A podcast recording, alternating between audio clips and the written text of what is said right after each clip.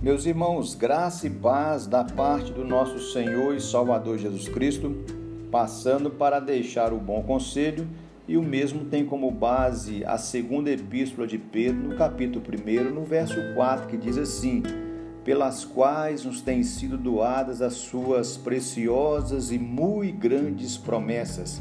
Ao olhar então para o verso 4, eu quero levar você a pensar que a bênção de Deus, o alcance desta bênção é destinada a você e a mim, para que por elas vos torneis coparticipantes da natureza divina.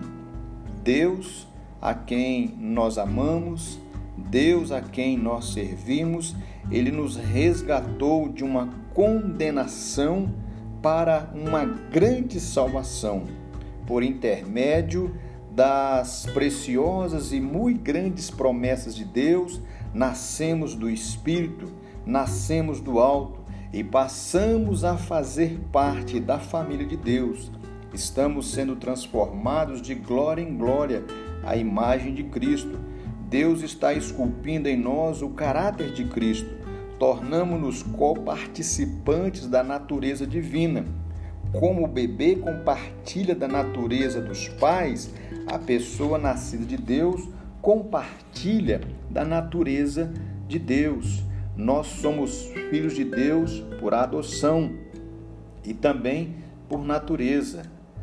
Como juiz, Deus apenas nos justificou, mas também nos adotou em sua família saímos do tribunal de Deus não como réus condenados, mas como filhos adotados.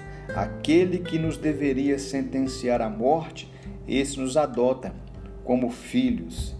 E isso por sua grande justiça, ou a justiça de Cristo que é imputada a nós, essa grande justiça. No entanto, mais que isso, Somos filhos também por natureza, pois nascemos da água e do Espírito. Recebemos uma nova natureza e um novo coração. Portanto, devemos entender que, além de nos salvar, Deus tem nos abençoado, razão essa que devemos viver para a glória de Deus. Portanto, querido e querida, viva para a glória de Deus, seja uma bênção onde quer que você esteja e receba aí um fraterno abraço do seu amigo, Pastor Romildo.